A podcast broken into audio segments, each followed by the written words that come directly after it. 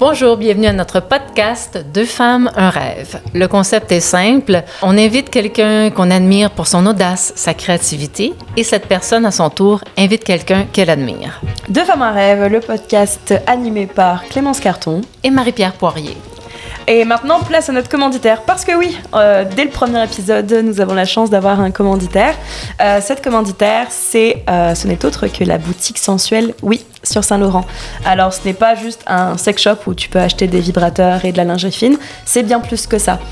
c'est une boutique vraiment qui est concentrée sur la santé sexuelle dans sa totalité. Donc, tu as des livres, des bijoux, des jeux de cartes même, du lubrifiant, des bougies de massage, etc. Et donc là, c'est l'instant influenceur. Euh, pour chaque commande de plus de 20 dollars, passez sur le site oui-boutiquesensuelle.com avec le code promo de femmes 10 tu as droit à 10% de réduction. Euh, bah dans ce cas, il n'y a plus qu'à vous souhaiter très bonne, écoute.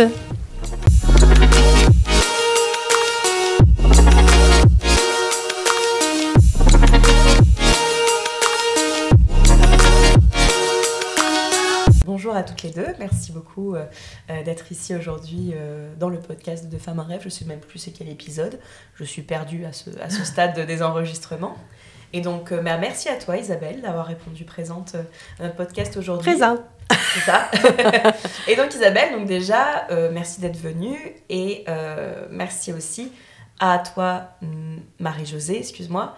Et du coup, ben, Isabelle, peux-tu nous dire en fait pourquoi tu as invité Marie-Josée?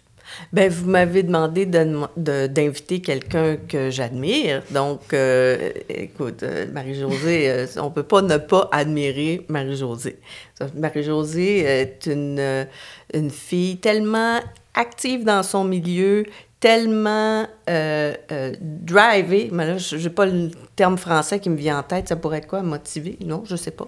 En tout cas, euh, non, tu as, vraiment une, belle drive, puis un exemple à, suivre pour pour toute une génération. non, non, mais, non, mais pour tout le monde.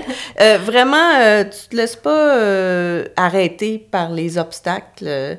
ben, en, tout cas, je, parce que je, voudrais que je la laisse expliquer un peu euh, ce qu'elle fait, mais euh, elle est scénariste. Puis on, s'est rencontrés euh, dans un 5 à 7 de la Sartec, la Société des auteurs en radio et télévision. et cinéma. Et cinéma, ben oui. voilà, dont on est membre. Oui. puis dont on est membre. Puis c'est ça, il y avait des 5 à 7. Puis autour d'un verre de drink, on s'est on s'est connus et reconnus. Et euh, puis euh, voilà. Euh. c'est comme ça que ça a parti. Ouais. Des petits cafés, genre d'écriture. oui, c'est ça. On se faisait des cafés de motivation aussi. On, on se, on écrivait chacun nos, nos, projets. Puis là, on se disait, OK, bon, telle date, on se rencontre. Puis on se dit comment ça va dans nos projets sans se les lire ou...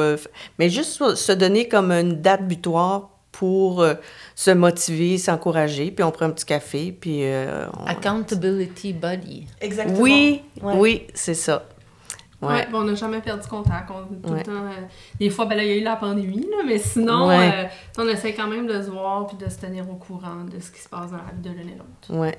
Oui, puis on a aussi en commun une haine qui, nous a, qui nous a euh, rapprochés parce que c'est une haine que pas beaucoup de gens ont. On haït l'été et avoir chaud et le soleil et la chaleur. Euh, alors, des euh, winter girls. Ouais. et, on va marcher l'hiver. ouais. Fait qu'en plein hiver, quand il y a de la grosse neige, nous autres, on s'en mitouffe puis on s'en va prendre des longues marches. Puis, ouais. Euh, mais je sais que c'est tabou, là. Faut pas dire que t'aimes pas l'été. mais c'est bizarre parce que euh, tu, tu, dis ça sur Internet que t'aimes pas l'été, puis là, t'as du monde qui vient te bâcher, là, comme si euh, ton opinion allait faire changer le soleil, là. Il s'en ira pas, même si j'aime pas ça. Inquiétez-vous pas. C'est comme quand Donald Trump, il avait fait le Sharpie Gate, là Il y a bien beau euh, écrire avec un Sharpie que l'ouragan, il va contourner l'Alabama, mais ça ne le fera pas changer. Fait que mon opinion est un peu l'équivalent du Sharpie. mais je pensais pas que tu allais faire notre coming out vite de même dans le podcast. mais pour, rebondir sur ce que tu dis, c'est que l'autre affaire, moi, qui m'irrite beaucoup, je sais qu'on sort du sujet, mais je continue sur l'hiver et l'été, c'est que depuis que moi, je, je suis acadienne, je viens du Nouveau-Brunswick, depuis que je suis ici, on n'arrête pas de dire à quel point les hivers québécois sont longs et rigoureux. je suis comme, hey, l'hiver, guys, à Montréal, c'est deux mois et demi. Hein? Ça commence juste avant Noël, ça finit à la mi-février. Puis il commence à avoir une première canicule en mai, puis on vient d'en sortir une en plein septembre. En avril, moi, je parle le climatiseur. exact. Donc, les étés sont très longs et ardus au Québec et les hivers sont très courts. Je voulais rectifier le tir sur cette tribune. Euh, je prends, on prend l'occasion pour ajuster les faits. voilà. Donc, vous vous êtes retrouvés avec ce point commun? Oui, entre autres. Ouais. Ouais. Euh, mais c'est ça. Ben, puis euh, c'est drôle parce qu'au début, quand on s'est rencontrés dans, dans, les 5 à 7, on, on s'est plus tard aperçu que on avait été approchés par le même producteur. Oui. Euh, c'est vrai. Un producteur pas, pas très recommandable, mettons, là, surtout avec les femmes. en tout cas. Et on a eu toutes les deux une façon différente d'approcher la chose. Euh, moi, j'ai fait comme je fais tout le temps dans ces cas-là. Je me suis sauvée, puis j'ai pas répondu à l'appel. Puis elle est allée faire le projet, un projet avec ce monsieur-là. Ben, j'ai démarré le projet, j'ai pas fini. Mais n'empêche que c'est toi qui, je trouve, euh, eu la bonne attitude parce que ça t'a donné une expérience, puis après ça, j'ai l'impression que ça t'a enlevé euh, des peurs de foncer ou, euh, euh, tu sais, t'as reconnu ta propre valeur là-dedans, puis t'as pas lâché ton bout, puis t'as continué. Moi, j'aurais dû faire ça, moi aussi, puis j'aurais plus poussé la carrière de scénariste si, si j'avais persisté comme toi. Intéressant. Mais en tout cas. Mais ouais, c'est vrai que, ouais, ben moi j'ai toujours cette curiosité-là aussi de dire, tu sais, quelqu'un t'approche, tu vas l'écouter, tu vas écouter ce qu'il a à dire et tout. Euh, puis euh, au début, ben j'avais pas, tu sais, j'avais pas la même le même début d'expérience que toi non plus avec ce producteur-là. Donc, j'étais un peu plus peut-être naïve, mais euh, je suis embarquée là-dedans en me disant, ben, tu sais, on va voir qu'est-ce que... Le, le, projet était vraiment intéressant, donc j'avais envie de d'apporter ma, ma, ma, voix dans ce projet-là, voir où est-ce que ça pouvait mener. Puis euh, rapidement, je me suis rendu compte que c'était un terrain assez glissant, donc euh, tu sais, je suis partie dans les règles de l'art. euh, mais donc, j'ai décidé que non, ça, en était assez. J'ai terminé ça aussi en étant très transparente avec ce producteur-là.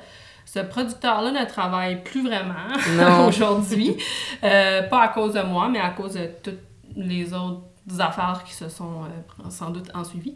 Euh, et, mais tu as raison de dire que ça forge parce que euh, le réflexe aussi, parce que là on se reporte à comme il y a presque 10 ans, mais le réflexe quand on commence dans cette industrie-là, c'est que si ça marche pas la première fois, ben c'est foutu.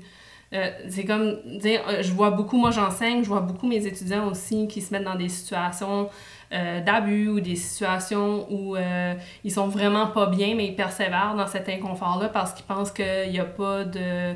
Il y a rien de l'autre côté. Un peu comme quand on reste dans une relation toxique parce qu'on pense qu'on retrouvera jamais l'amour. Donc, euh, je, vois beaucoup de ça chez mes étudiants, j'essaie de les sensibiliser à ça. Une relation avec nos collègues, avec un producteur, avec une réalisatrice, un co-auteur, il faut que ça soit sain, sinon c'est long, longtemps. Puis cet inconfort-là nous coupe les ailes pour créer aussi. Donc, euh, voilà. Donc, euh, je me suis dit, euh, j'avais peur à l'époque quand je me disais, peut-être que, tu sais, ça, ça va circuler, que je suis partie, puis que c'est moi qui va passer pour, tu sais, celle qui, qui est lâche, celle qui est tout, tu sais. Mais finalement, c'est l'inverse qui se produit, tu sais. Quand on, se respecte, ben...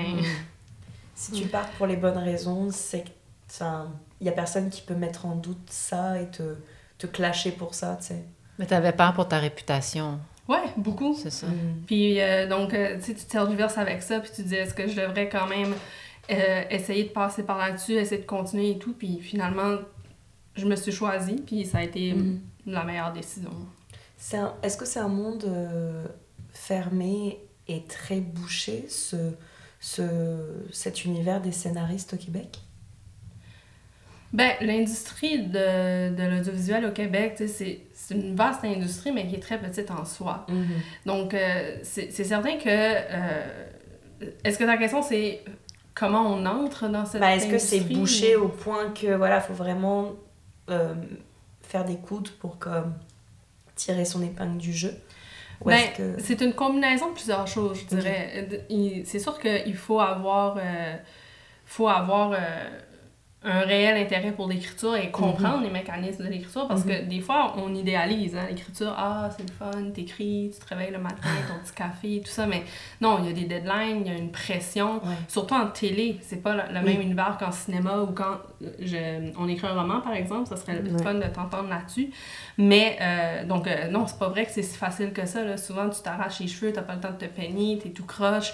Euh, parce que, tu sais, le, le, le, le, le contenu, euh, les- ce que tu as à livrer, euh, la qualité que tu veux livrer et tout, tu sais, ça prend du temps. Écrire, ça paraît pas, mais ça prend du temps. Si on, va, Ouais, si on veut que la qualité soit là, on peut pas juste écrire avec les premières idées qui passent. Et ça aussi, je le vois beaucoup chez mes étudiants qui passent, ils pensent que ça va être facile scénariser, puis c'est pas facile. Donc, il y a une partie, euh, je dirais, des, des futurs scénaristes qui, dans le fond, se réorientent après parce qu'ils se rendent compte que c'est peut-être pas pour eux ou que la mécanique, la deadline, euh, tous les livrables, la réécriture, si on n'aime pas réécrire, si on n'est pas ouvert à la critique, ça aussi, c'est difficile. Donc, euh, il faut Ouais. être en mesure de, de, d'avoir ces, ces, ces qualités-là, en tout cas, pour bien tirer son épingle du jeu. Mais euh, c'est aussi quand même un, un, un monde qui est très compétitif. Je dirais, moi, quand je suis sortie de l'UNIS en 2011, euh, Tout.tv était euh, à un balbutiement. Tout.tv, euh, servait à rediffuser Unité 9, puis ça coupait à tous les 5 secondes. Tu essayais d'écouter un épisode d'Unité 9 de 44 minutes, ça t'en prenait 2h45 tellement ça coupait et c'était frustrant. Donc, euh, moi, souvent, je m'installais avec mon repas devant Tout.tv, puis j'avais le temps de le finir huit fois, puis mon émission n'était pas commencée. Donc, je détestais cette plateforme. C'est pas comme aujourd'hui. puis, dans le fond, si tu voulais percer dans l'industrie, c'était Radio-Canada euh, et TVA. Télé-Québec faisait que de la fiction pour enfants. Puis sinon, il y avait de la docu-série à Canal D. Il y avait Série Plus, mais il fallait vraiment être chevronné pour avoir la série de l'année à Série Plus. Donc, moi, il y a 12 ans, euh, j'ai trouvé ça quand même assez difficile de, de, de faire mon chemin. Je trouve que maintenant, avec le web, la montée du numérique, les multiplateformes au Québec, là, il y a beaucoup de demandes en même temps. Ouais. Ça crée d'autres problèmes. Oui, bien Donc, sûr. autant que je trouve ça intéressant pour la relève, euh, étant donné qu'il y a beaucoup de demandes, Mhm. ben là, ça multiplie les voix parce que tout le monde n'est pas... Ceux qui, qui sont toujours habituellement appelés, ben, ils, ils ont, ils sont déjà suroccupés. Donc, Ouais. ça permet des opportunités Ouais, pour les autres. pour, pour la relève, ce qui est extraordinaire, mais ça crée, c'est ça, d'autres problèmes où est-ce que là, on réduit la, la fenêtre de création euh, pour tourner plus vite, produire plus vite. Mhm. Donc, ça engendre d'autres problèmes. Ouais. Toi, t'enseignes à l'INIS? Oui, j'enseigne à l'UNIS, oui. En plus de d'écrire des scénarios pour des productions. Euh, ouais, exactement. Euh, je suis auteur principalement. Comme là, dans ce temps-ci, j'enseigne pas à l'UNIS, j'ai pris un, un, un, un petit moment de, de pause parce que c'est c'est beaucoup d'énergie. Ouais. enseigner. Donc, euh, j'ai j'ai terminé d'enseigner euh, l'hiver dernier. Je continue à donner des, euh, des ateliers, par contre, euh, du logiciel de scénarisation Final Draft, mais enseigner comme vraiment avec du mentorat, euh, la web série, etc. Ça, j'ai pris une une pause pour me consacrer à l'écriture de, de Sorcière, qui est l'annuel, qui, qui sort demain, le 11 décembre. Euh, bon, 11 décembre. Le 11 septembre. Le 11 septembre. Donc, euh, comme c'est euh, un- une série, euh, c'est un projet euh, de grande envergure, j'a- j'avais pas le temps de concilier euh, l'enseignement comme avant. Donc, euh, Mhm. donc euh, pour le moment, c'est ça, j'en- j'enseigne pas. Mais oui, depuis 2015, euh, Ok. j'enseigne. C'est quelque chose que j'aime beaucoup. Donner au suivant. Pa- Tu sais, Ouais. la passation de... Ouais, j'aime beaucoup ça. Ben, tu es aussi impliquée à la Sartec. Tu es sur le comité depuis plusieurs années maintenant. Euh, de, de- ouais, euh, sur le CA depuis 2018. Ouais. Donc là, Mais- la Sartec, donc c'est euh, une sorte d'association des scénaristes au Québec? Oui, c'est ça. Ok. Ouais. Ouais. Parce qu'Isabelle a déjà écrit pour la télé aussi. Bah, c'est ça, de ce que j'ai compris, t'as Oui. aussi une, une Oui. carrière, en- enfin peut-être encore une, de carrière Oui. en scénarisation justement? Ben, sauf que, euh, euh, tu sais, vu que je fais comme six carrières, En des fois, il y en a qui sont dormantes.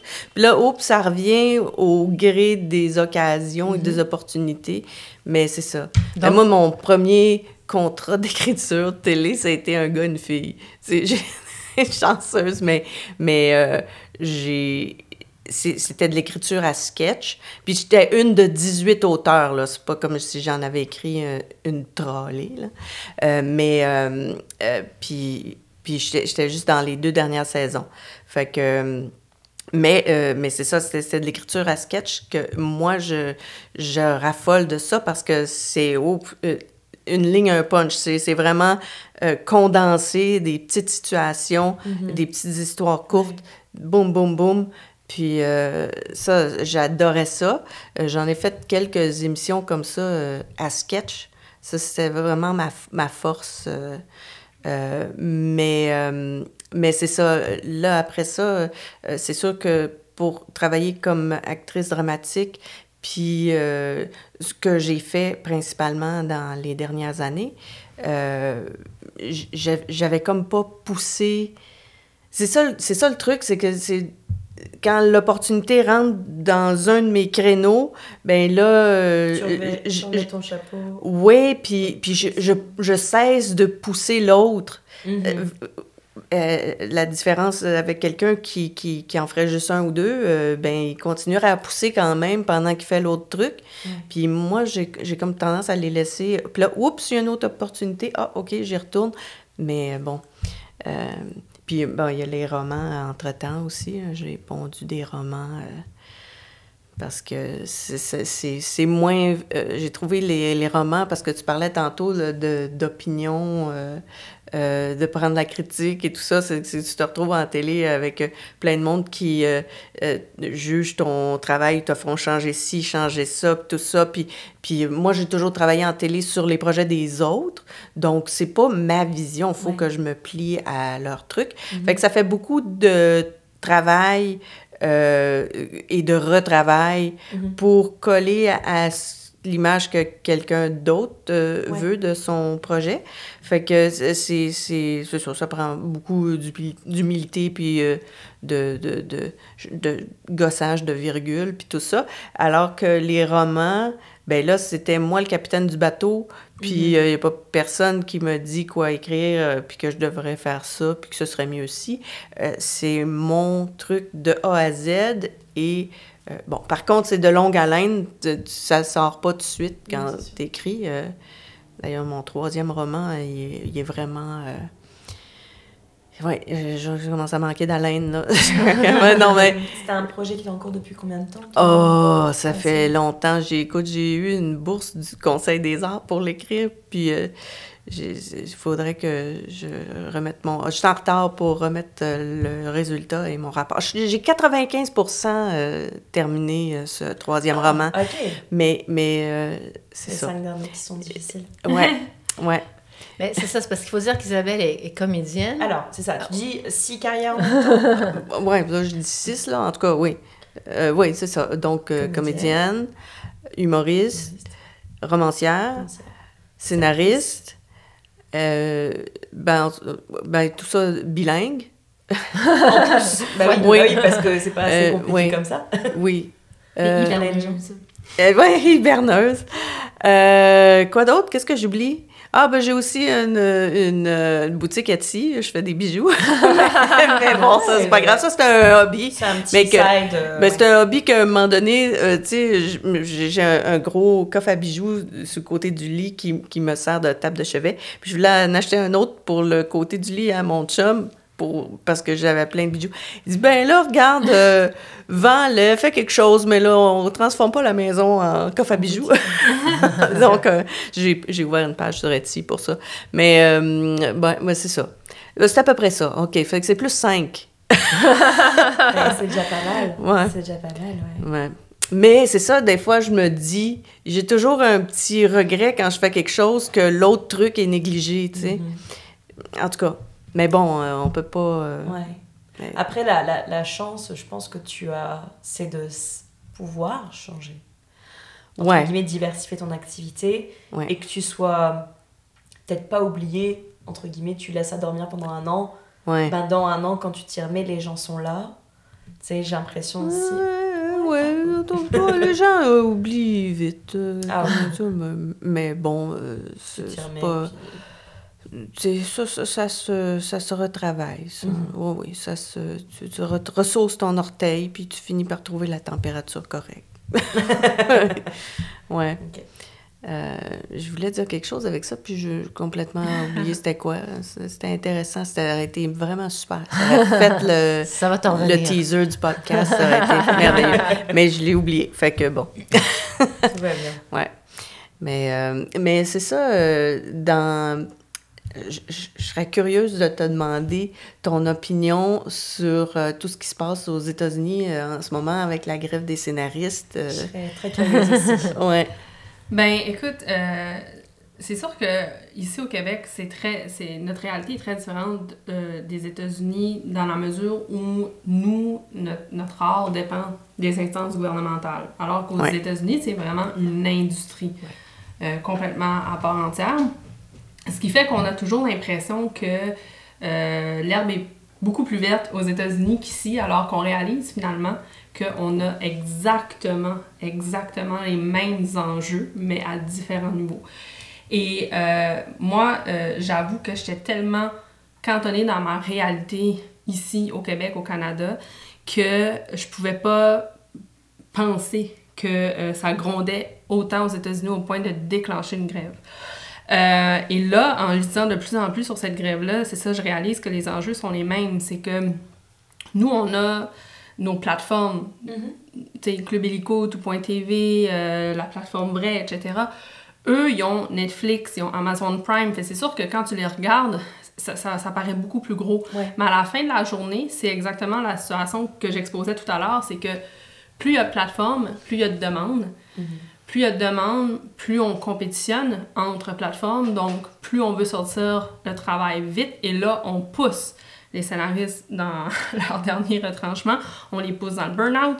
Euh, c'est- une réelle situation. Moi, je suis entourée d'auteurs qui, euh, qui ont la langue à terre et qui font des burn-out. Ça leur prend un an, deux ans remonter la pente.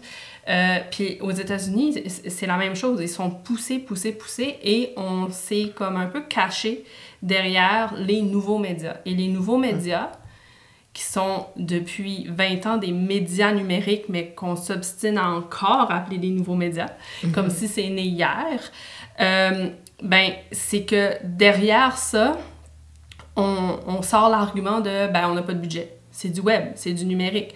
Puis j'aurais jamais pensé que euh, les auteurs américains qui travaillent sur des plateformes d'envergure comme Netflix et Amazon Prime ont pas les mêmes conditions que quand ils font de la télé traditionnelle. Donc, moi, ça a été mon gros constat. C'est pour ça aussi qu'il y a autant de colère. C'est que là, on demande plus, on donne moins. C'est sûr que là, je fais pas le prorata entre nos salaires ici puis leur salaire à eux, mais au final, ils ont les mêmes frustrations que nous. Parce que dès qu'on est sur des nouveaux médias, ben, euh, on ne bénéficie pas du, du même traitement que quand on est en télé traditionnelle. Et on sait que les nouveaux médias ici, ben, les médias numériques, euh, sont une porte d'entrée pour plusieurs auteurs de la relève, mais il y a aussi des auteurs chevronnés qui font du numérique. Et là, ça crée des doubles standards. Et euh, donc, euh, nous, à la Sortec, justement, on avait une, une négociation avec la QPM pour faire une première entente de médias numériques qui va s'appeler une première entente de nouveaux médias, malgré le fait qu'on voulait amener ça en 2023 en appelant ça des médias numériques.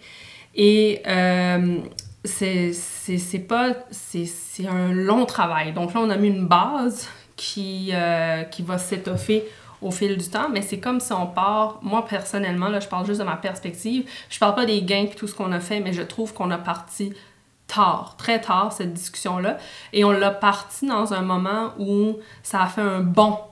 Euh, tu sais, le, le numérique a tellement fait un bond dans le dernier comme 5, 6, 7, 8 ans. Donc, c'est comme si, quand on s'est assis pour la première fois à la table de négociation, on était déjà obsolète dans la Mmh, façon d'aborder les médias numériques.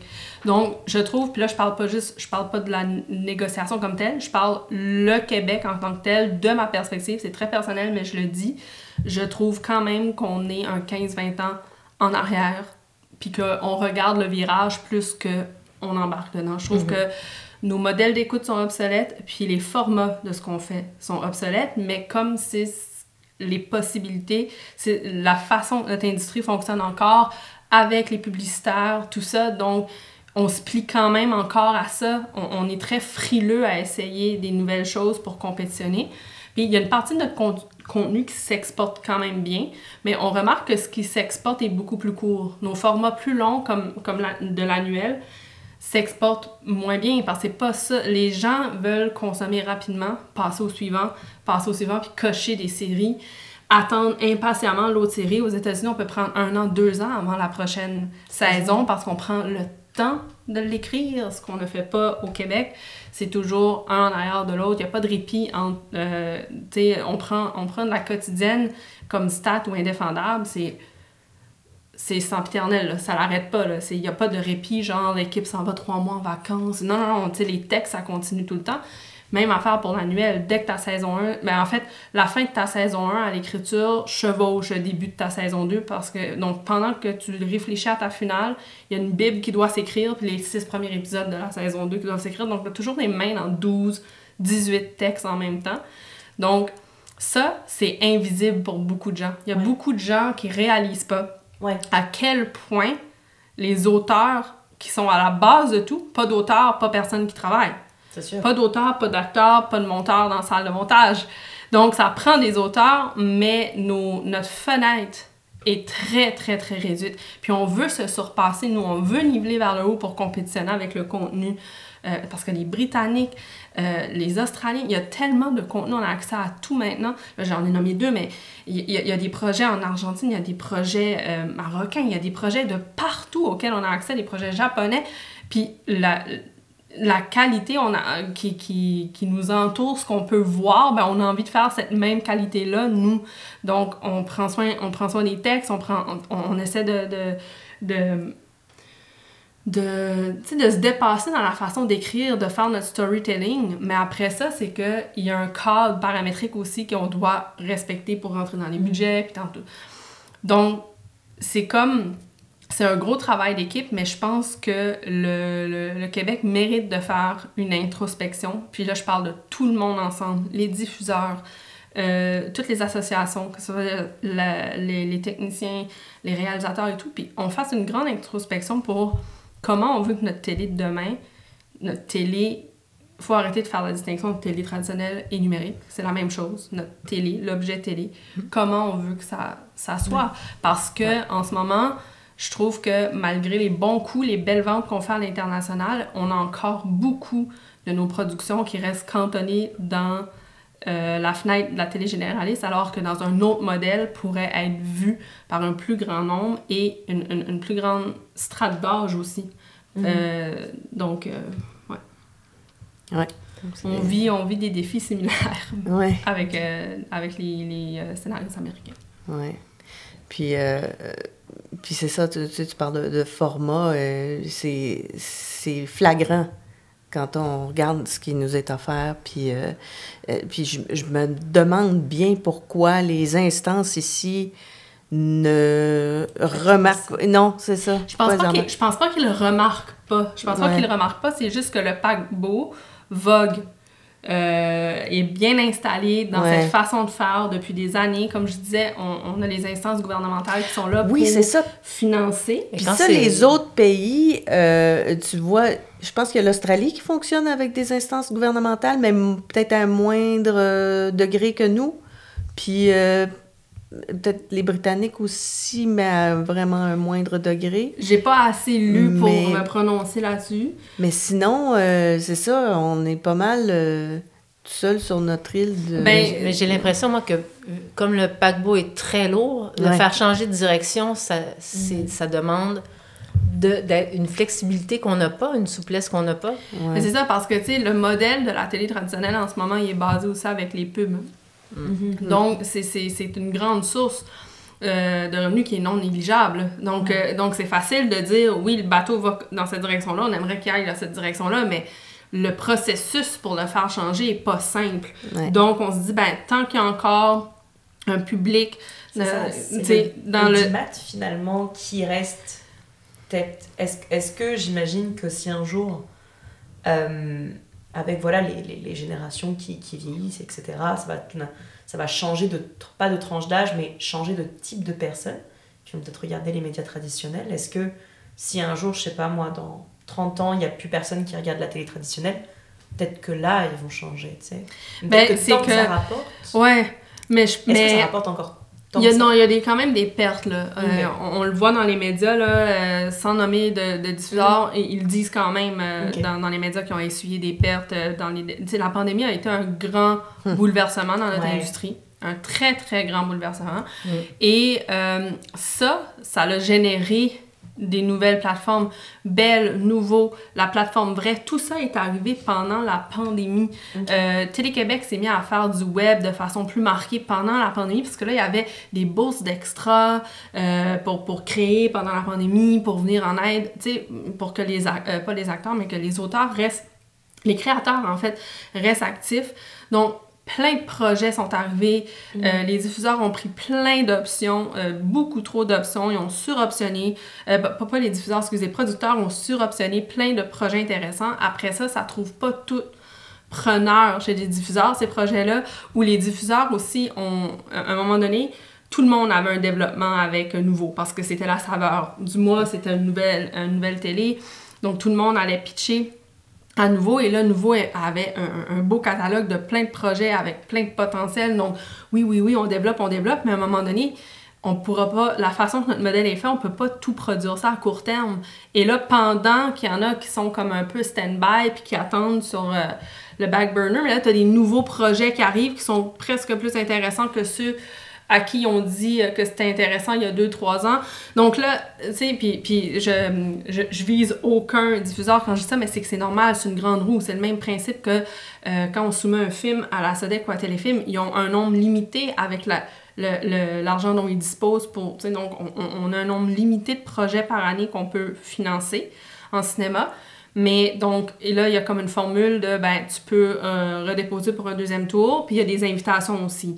Donc, on peut t'inviter pour un troisième tour, quatrième tour, si on sent que le projet a un potentiel, mais des fois, il y a des gens qui attendent 4, 5, 6, 7 ans avant que leur projet voit le jour. Puis pendant ce temps-là, il y a des nouveaux projets qui arrivent tout le temps, donc il y en a toujours des meilleurs.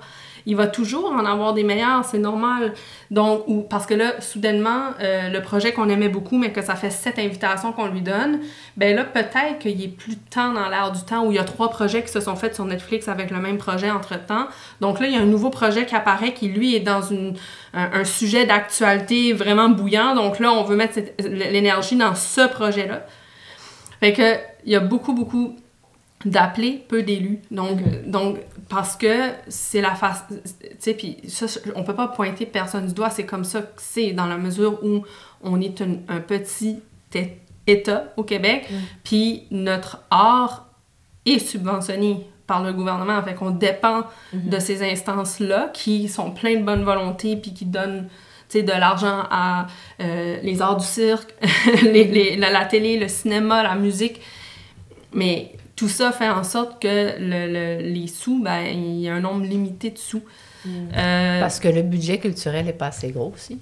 Aussi. le, le budget Ouais. culturel, il- euh, sais, je, je- je serais, intéress- je- curieuse de voir, tu sais, euh, à, comparer à d'autres pays, d'autres, euh, ouais, de voir. Mais chose certaine, euh, c'est ça, c'est que le paquebot, ben, il est bien installé. Sauf que moi, ce que j'ai peur, quand on voit des, des nouvelles comme euh, VRAC TV qui, qui va fermer et tout, euh, où je pense que, en tout cas, c'est imminent, là, je pense que c'était en septembre que, Ouais. que ça atteignait, en tout cas, peu importe. Mais euh, c'est que je me dis, exactement ce- que tu viens de dire, c'est que je pense pas que c'est à notre avantage d'a- d'attendre dans 30 ans quand le dernier abonné de la télé Baby boomer va être mort. va, va décéder, puis qu'on va éteindre son câble parce que... Peut-être là, son corps en même temps que son respirateur puis artificiel. qu'on se dise... euh, qu'est-ce qu'on aurait pu faire? Donc, c'est pour ça que moi, tu sais, je le sais, je connais les défis de l'industrie, je vois, tout le monde a envie de faire mieux.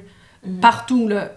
Tous les, les, les, les, partis, que ce soit les, les télédiffuseurs, que ce soit les producteurs, que ce soit les créateurs, tout le monde a envie de faire mieux, c'est certain. Tout le monde veut que euh, nos conditions s'améliorent, mhm. qu'on puisse repenser différemment. Cette volonté-là, elle existe, elle est vraiment palpable. Après ça, comment on peut faire les choses petit morceau par petit morceau. En ce moment, j'ai l'impression qu'on est encore beaucoup dans une compétition. Tout le monde multiplie ses plateformes, mais on est tellement petit au Québec que peut-être qu'il faudrait commencer à voir comment on peut faire des partenariats puis comment on peut être un peu plus solidaire dans notre petit milieu au lieu de le compartimentaliser. Je pense oui, parce que ça compartimentalise les budgets aussi. Ils sont divisés en toutes sortes de petites poches. Mais euh, tu peux pas faire euh, grand-chose si t'as pas une grosse poche. Mais c'est vrai. Très bien dit, ah, Isabelle. écoute, moi, je résume ça, moi, l'industrie se résume à la grosseur de la poche. D'où l'expression « au plus fort la poche ». Voilà. voilà. Oh my gosh. Hey, mais euh, tu devrais dire aux filles, j'aimerais ça que tu dises aux filles, euh, euh, tes premiers projets, ça a été quoi? Comme, c'est sur quoi tu as, travaillé en, en je, premier? Je suis de connaître ton parcours. Tout oui, oui, c'est ça.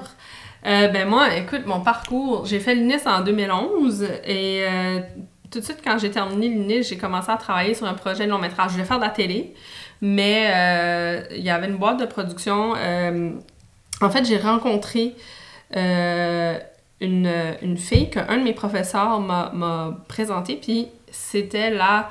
Euh, en fait, son père, c'est le petit-neveu de la Bolduc. Donc, la Bolduc, est-ce que tu connais Clémence? Euh, non, c'est une, une chanteuse folklorique du Québec, une des premières chansonnières. En fait, la première chansonnière femme du Québec, la Bolduc, Marie Travers, qu'elle s'appelle. Euh, qui a d'ailleurs des racines acadiennes du côté de sa mère. Euh, et euh, donc, Marie-Ève voulait faire. elle avait tous les, les, inédits familiaux quand même, parce que apportait beaucoup quand même d'histoires, de, de, même si son père n'a pas connu la Bolduc parce qu'elle est décédée très jeune, au début de la quarantaine. Ça reste que, tu sais, elle a pu parler à, ses filles, son fils, etc. Donc, elle, cumulait beaucoup, beaucoup d'informations. Après ça, elle, elle s'est mise à faire de la recherche comme sans fin. Donc moi, je suis arrivée, puis euh, elle n'écrivait pas du tout, donc elle avait besoin d'une scénariste. Puis moi, je commençais, de, j'avais 22 ans et demi. Euh, donc, euh, mais le, producteur m'avait rencontré, puis il trouvait qu'il y avait vraiment, j'avais une drive, pour reprendre les mots d'Isabelle. Et on s'est mis, marie et moi, à travailler sur ce projet-là. On l'a soumis à la SODEC, on a passé du premier tour pour avoir les sous en développement pour écrire. Puis, plus, le, plus ça avançait, c'est que plus ça avançait, plus on s'est rendu compte que ben, c'est, une chansonnière très populaire et son 75e anniversaire de décès arrivait. On en parlait de plus en plus dans les médias, euh, faire un reboot de ses, disques et tout. Et euh, ça a donné des idées à d'autres euh, équipes. Donc, on était trois équipes finalement, pendant un moment, sans le savoir, qui développaient un long métrage sur la Bolduc. Donc, il y avait nous, il y avait Lila Film et Caramel Film.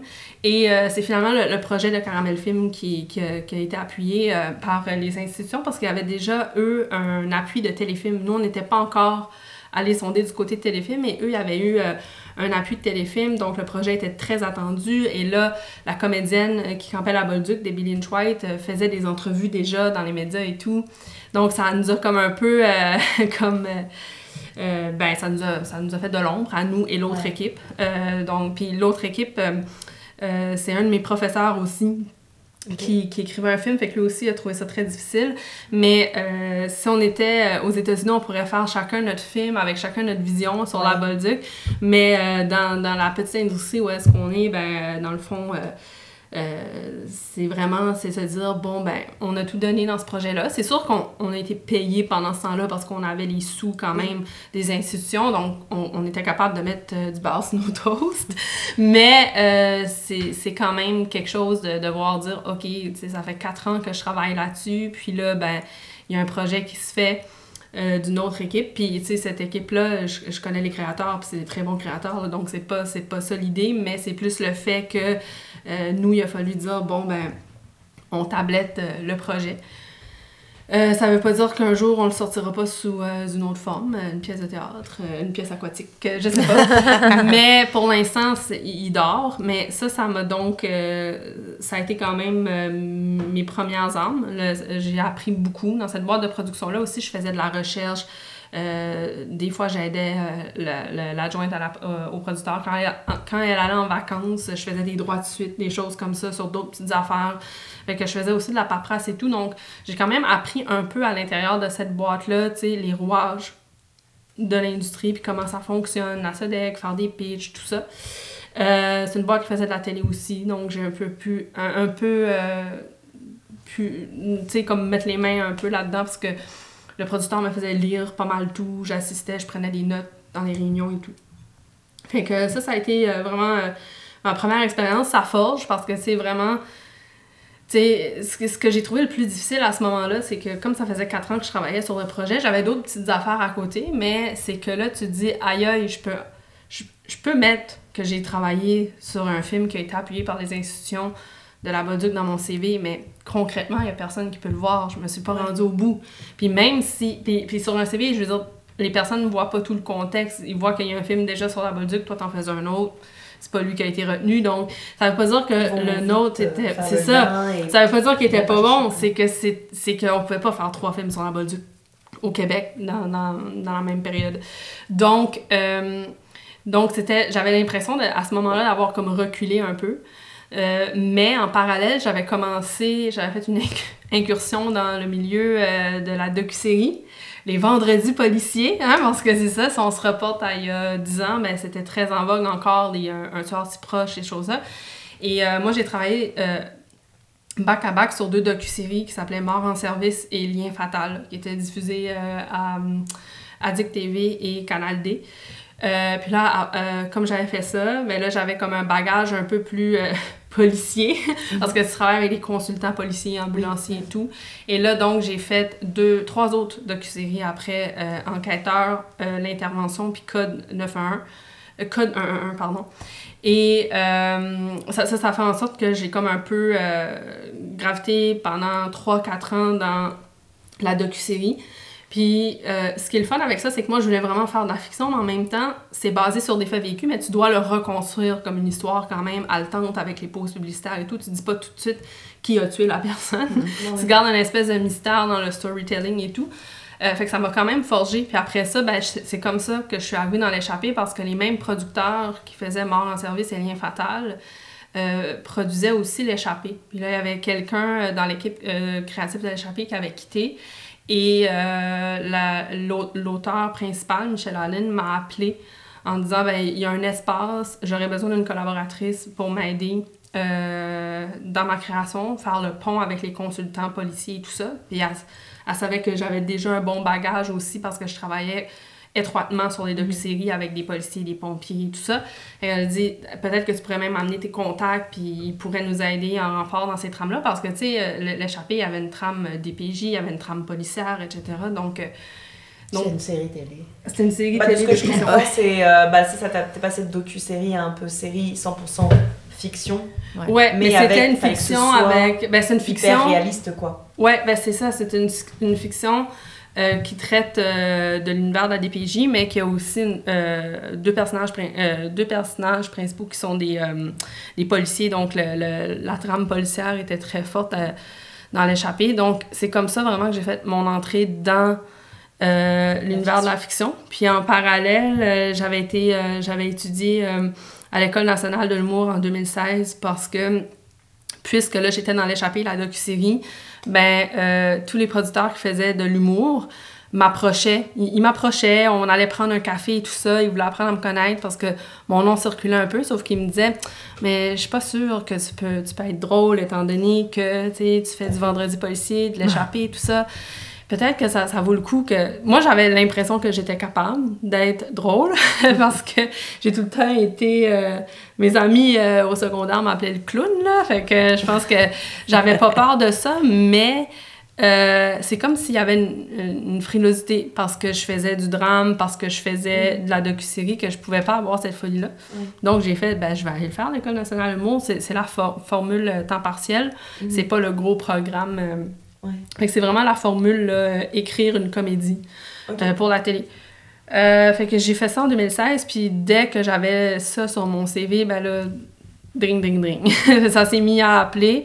Euh, fait que là, j'ai fait file d'attente, contre-offre. J'ai travaillé sur plusieurs... euh, des équipes qui étaient déjà établies, comme la confrérie, puis moi non plus, où est-ce que je suis arrivée dans une deuxième saison, par exemple. Donc, c'est ça. C'est comme ça que ça s'est... ça s'est... De fil en aiguille, ça s'est décidé. Et Isabelle aussi a fait l'École nationale de l'humour. Ouais, mais euh, comme humoriste. Comme Oui. humoriste. Ouais. Mais attends, été acceptée? Oh, mais il fait. il y a- Ah, il y a longtemps, ouais, ouais, ok. ouais. Mais oui, elle a été Elle a fait- acceptée il y a longtemps. Mais on, on dira pas d'année. là. oui, Alright, non, non. Donc, vous êtes toutes les deux diplômées, mais dans différents... euh, Oui, euh, dans un Chacun créneau euh, euh, ouais. Oui, oui, quand j'ai fait l'École nationale de l'humour, c'était pas comme stand-up. Je tiens à le préciser. Parce que je suis peut-être drôle, l'écriture. je suis peut-être drôle, mais euh, oh mon Dieu. euh, Non, je vais être derrière la caméra. Moi, c'est vraiment en mou derrière mon ordinateur, le chat d'un côté, la tasse de café de l'autre. C'est- c'est comme ça. Est-ce que ça a toujours été ton rêve d'être scénariste? Euh, oui, Euh, honnêtement, mon, ben, mon tout premier rêve professionnel, c'était d'être vétérinaire. On revient sur le chat ici. C'était d'être vétérinaire et j'ai accompagné ma tante à l'âge de 6 ans chez le vétérinaire avec son chat. Et quand j'ai vu euh, toutes les manipulations qu'on devait faire sur un chat juste pour le check-up général, hein, c'est quand on est rendu au thermomètre sous la queue, j'ai puis que tu vois que le chat est très inconfortable, j'ai fait mon Dieu, je ferai jamais ça. Euh, donc, puis j'avais 6 ans, donc je pensais même pas à toutes les chirurgies puis tous les affaires qui viennent. et les Ah, euh, oh, bobo, et euh, oui. Les trucs. J'étais loin de penser à ça, mais le thermomètre m'a suffisamment euh, traumatisée pour savoir que je devais à 6 ans me réorienter. Donc, euh, moi, depuis que je sais lire, euh, moi, je- ma, ma mère m'avait euh, abonnée à J'aime lire, les, les J'aime lire, donc euh, j'en recevais un par mois. Dès qu'il rentrait, je le lisais tout. Euh, C'était fini déjà. Mais ma, ma mère m'achetait aussi des livres de la courte échelle, des BD. J'adorais Lyon. Et fait, rapidement, j'écrivais mes propres histoires. Puis j'avais un cahier euh, à anneaux là, avec des, des feuilles lignées. Là. Puis j'écrivais mes histoires. Puis ma, ma, ma grand-mère paternelle, euh, quand elle cuisinait, je lui lisais mes histoires. Fait qu'en quelque part, c'était un peu comme ma première script éditrice. puis euh, fait que puis c'est là que je savais que j'étais capable d'écrire de l'humour parce que je me rappelle, elle pelait ses patates puis ses petites épaules bondissaient parce qu'elle riait de ce que j'avais écrit. Mais elle riait de bon cœur, évidemment. Mais elle, me donnait, elle me donnait son opinion. Puis je retravaillais mes textes. Fait que, euh, je donc, euh, je voulais vraiment... euh, je, je connaissais pas le métier de scénariste quand j'étais enfant, mais je voulais écrire des livres. Vu, vu que c'était ça que j'avais accès à des livres, Ouais. je voulais écrire des livres moi aussi. Mais par contre, t'avances, tu viens d'une petite ville au Nouveau-Brunswick, là, tu rentres au secondaire, là, tu vois que l'université approche, puis il y, y a une partie de moi qui se disait, mais mon Dieu, c'est in- inaccessible pour toi. Tu pourras jamais gagner ta vie en écrivant, tu sais. Donc, je me suis dit, il faut que j'ai un métier plus cérébral. Donc, j'ai commencé mon parcours universitaire pour devenir architecte parce que j'avais beaucoup de passion pour, pour ça quand même. Parce que ma mère, ma mère m'avait abonné à J'aime lire, mais elle m'avait aussi abonné à euh, Maison du Québec. Les magazines de plans de maison, parce que j'adorais ça quand même. Puis j'avais des logiciels pour faire des plans de maison. Wow. C'était quand même ma deuxième passion. Ok, là. J'aimais ok. beaucoup ça. Puis quand les Sims sont arrivés dans ma vie, tu sais, moi, c'était pas le Ça jeu, c'était faire la maisons. maison, ah ouais. Ah, Donc, euh, donc, non, non, donc j'avais vraiment une réelle passion pour l'architecture, mais j'a- j'allais vraiment là-dedans parce que je pensais que c'était impossible de gagner ma vie avec ma plume. Euh, puis après un an d'université, j'étais malheureuse. J'étais comme, j'ai l'impression que je passe à côté de ce que je veux réellement faire. Parce que, tu sais, quand tu es à l'université aussi, tu peux prendre des cours options et tout. Puis j'avais pris des cours options en littérature, tout ça. Fait, que- fait que là, quand il fallait que je revienne à mon dessin industriel, j'étais comme, oh mon Dieu, ça me tente pas à soir. Fait que-? C'est- Fait que j'avais vraiment l'impression, puis là, euh, moi, mes parents, c'est deux entrepreneurs. euh, ils ont eu des restaurants, euh, des salons de billard. euh, ils, ont, ils, ont, ils ont vraiment euh, des, des, carrières plus cartésiennes. Mais je me disais, je sais pas comment je vais leur annoncer ça, mais c'est sûr qu'ils vont me dire, ben voyons, Marie-Josée, ça n'a pas de bon sens. Fait qu'en tout cas, le premier Noël de ma séance universitaire, je suis assise dans le salon, puis je pleure, puis je dis à mes parents que je suis malheureuse et que je veux changer de, de, de, de ouais. de programmes universitaires et mes parents euh, qui m'appuient à 100%, qui sont dans l'écoute, qui sont comme, ben Marie, si t'es pas heureuse, euh, Change. tu sais, change, qu'est-ce que tu voudrais faire? Fait que là, je leur dis toute timide que je veux, je veux m'en aller. Ben, encore là, scénariste, c'était pas Ah un oui, mot pour ah moi. oui, d'accord. Encore, Mais encore à ce moment-là. romancière, pas, euh, écrivaine. Romancière, oui. C'est là-dedans que je voulais. J'étais comme, ben, je veux m'en aller en, en littérature, je veux écrire des livres. Et là, je pensais vraiment que mes parents Allez. allaient me dire, Marie-Josée, franchement, c'est, ça n'a pas de sens. Et mes, mes parents se sont regardés et ils m'ont dit, ben, on n'a pas compris pourquoi tu n'es pas allée en littérature du début. Parce que depuis que tu es tout petite, que tu lis, que tu Mais écris, oui. que tu adores écrire, j'avais gagné des prix littéraires aussi à l'école, Wow, au secondaire et tout. Ouais. Donc, ils m'ont dit, si c'est ce que tu as envie de faire, fonce. C'est nice. Fait qu'ils m'ont vraiment accompagnée là-dedans. C'est là que je suis arrivée au Québec parce que j'ai été faire... euh, j'ai débuté un bac en littérature à Sherbrooke, à Ouais. l'Université de Sherbrooke. Ok. Et euh, il y a un de mes professeurs là-bas, François Landry, qui est un romancier, euh, qui voyait que j'aimais beaucoup, beaucoup, beaucoup écrire, puis que euh, j'étais un peu déçue par cette année-là. C'est un beau programme, mais cette année-là, la professeure de création littéraire, je ne sais pas ce qui était arrivé, si c'était un congé de maladie ou je sais pas trop quoi, mais il y avait une session que finalement, il n'y avait pas de cours de création littéraire qui était offert, et j'étais bien déçue de ça. Et... François m'a dit, je devrais peut-être pas te dire ça, mais il y a un nouveau euh, programme qui ouvre à l'Université de Montréal, création littéraire et écriture de scénario. Peut-être que tu serais heureuse dans ce programme-là. Et ça venait, ça venait d'être mis sur place euh, en 2009. Donc, je m'en vais googler, euh, puis le soir, en arrivant chez nous, puis je commence à lire sur ce programme-là, puis je me dis, mais oh mon Dieu, c'est vraiment la première fois que j'ai fait un lien de, c'est vrai, il y a des gens qui écrivent les scénarios. Mais oui. Donc, j'ai fait, ça peut être un métier et je trouvais les cours d'écriture de scénario encore plus intéressants que les cours de création littéraire. Donc, je me suis dit, mais, mais en plus, ça marie les deux mondes, la littérature que je voulais faire, puis cette nouvelle euh, vocation à laquelle j'avais jamais pensé. Fait que je me suis dit, je vais m'inscrire. J'ai pu faire tout créditer mes cours de Sherbrooke, donc j'ai fait mon bac en deux ans ici à Montréal. Après, j'ai tout de suite fait l'UNIS en 2011 euh, en télé. Puis, euh, à- mais à partir du moment que j'ai vu écriture de scénario, quand j'ai été lire le soir, j'ai- su que c'est ça que je voulais faire. Wow. J'ai su que c'était le chemin que j'allais creuser. Puis j'ai jamais arrêté de creuser. Ah, incroyable. Ça me... ça me donne des frissons d'entendre ton histoire. C'est le fun. C'est génial. Mais moi, je voulais savoir comment toi, c'est venu dans ta vie. Le- Ah, L'humour, mon Dieu. le, le stand-up, le- l'acting. Euh, C'était pas euh, prédestiné euh, dans le sens où j'étais tellement timide, là, tellement, tellement, tellement. J'étais la petite fille avec euh, ma meilleure amie quand on avait quoi, 12 ans même, euh, peut-être même un peu plus vieux. On était tellement gênés qu'on allait au magasin s'acheter quelque chose, puis on chicanait pour savoir qui allait passer à la caisse parce qu'il fallait s'adresser à une personne qui nous, qui nous servait. Euh, non, on était tellement, tellement euh, donc, c'est ça. C'était pas euh, prédestiné. Mais par contre, à la maison, moi, j'étais enfant unique et euh, puis pas riche. Euh, donc, euh, je m'inventais des jeux, je me, je m'écrivais des histoires, je me... Bon.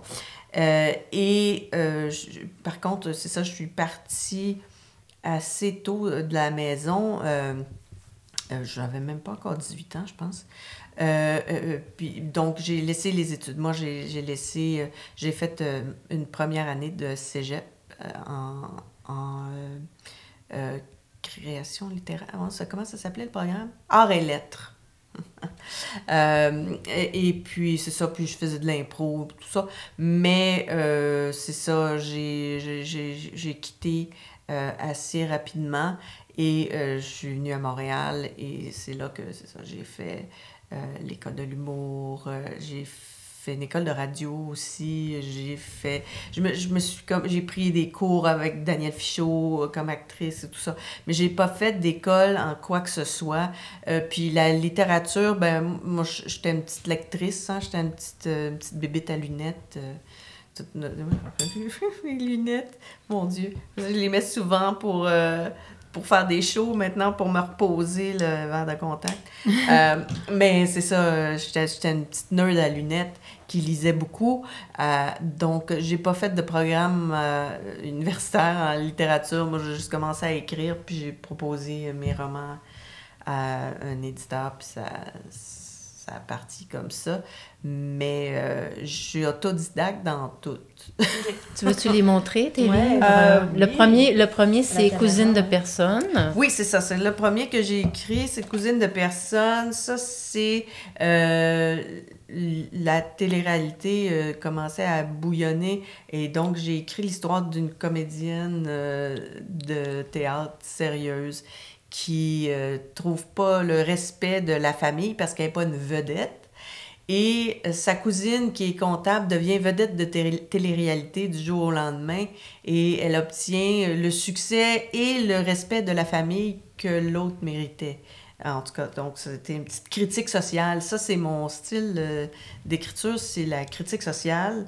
Donc, Cousine de personne chez Stanquet, mais ça, je pense qu'il est épuisé. Donc, euh, deuxième édition chez euh, Bibliothèque québécoise, Cousine de personne. Deuxième subordonné publié chez Urtubise HMH. Euh, c'est quand Lucien Bouchard a dit que les Québécois ne travaillaient pas assez. Donc, j'ai écrit l'histoire d'une femme qui travaille trop. Elle a l'air de trop travailler.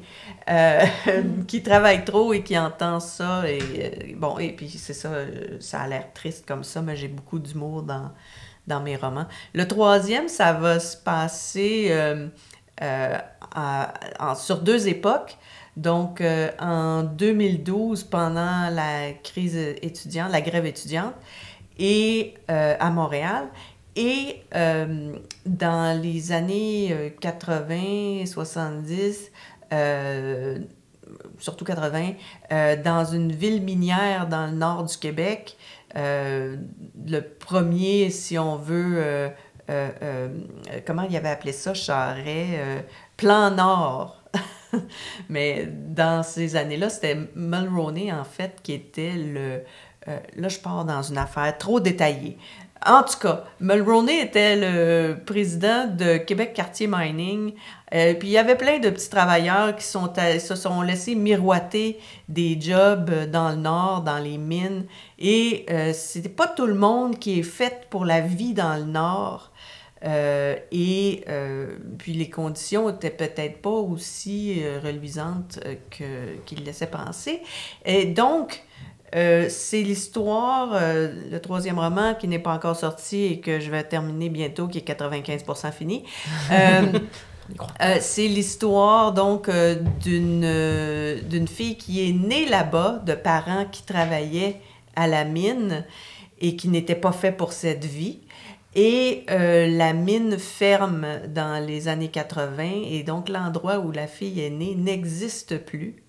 Et puis ensuite, on est témoin de ces déboires pendant la grève étudiante de 2012. Là. Donc, euh, euh, ça, ça a l'air compliqué, mais ça, ça va être bien simple. Et c'est- les deux euh, époques sont miroirs. Et encore là, je défends la petite personne, le petit travailleur, puis la petite étudiante. Puis, euh, bon. Est-ce qu'il y a un titre? ça va s'appeler Au sud du Nord. Ah. À moins que mon éditeur aime pas ça, là. C'est, avec ça que, que je, je travaille euh, pour le moment. Enfin, à, à suivre, mais je vais tous vous inviter au lancement. Avec grand plaisir, grand plaisir. Moi, tu vois, depuis tout à l'heure, je vois les, les livres qui sont sur la table. Et, euh, que et- tu pourras garder après, d'ailleurs. Ah, c'est gentil, merci beaucoup. Euh, et moi, en fait, j'ai plein de questions parce que je suis moi-même dans une écriture Oh! de romans en ce moment. Ah! Et, euh, et genre, moi, le, le- le parcours, on va dire, de, de, donc de la fin du, du final draft à recevoir ton bouquin, Mhm. comment ça se passe, c'est quoi les délais. Oh, c'est long. J'ai l'impression qu'il y a énormément de, de- de Ouais. patience et de frustration, peut-être même. Ah, euh, écoute, le premier, euh, je l'ai écrit en vraiment pas beaucoup de temps. Euh, et euh, j'avais vraiment... En fait, j'avais écrit euh, euh, beaucoup de, de, de, de- de courtes histoires, de, des nouvelles.